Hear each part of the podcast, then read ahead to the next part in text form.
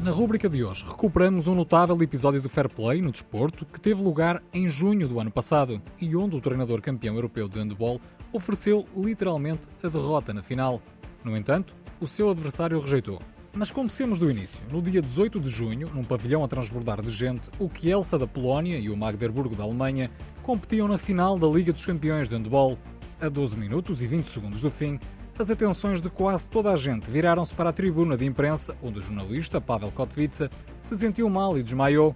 A ajuda médica foi imediata e até elementos do staff de ambas as equipas lhe prestaram auxílio com manobras de reanimação. A final esteve interrompida durante cerca de 15 minutos.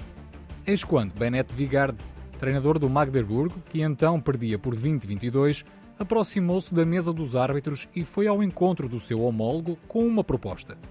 Acabemos com o jogo. Há coisas mais importantes do que o desporto. Fiquemos com este resultado e vocês são campeões da Champions.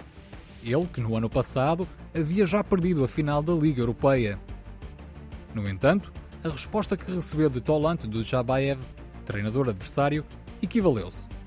Concordo contigo, bravo, mas não reconhecemos a nossa vitória. Terminemos então como duas equipas finalistas. Nenhum vencedor.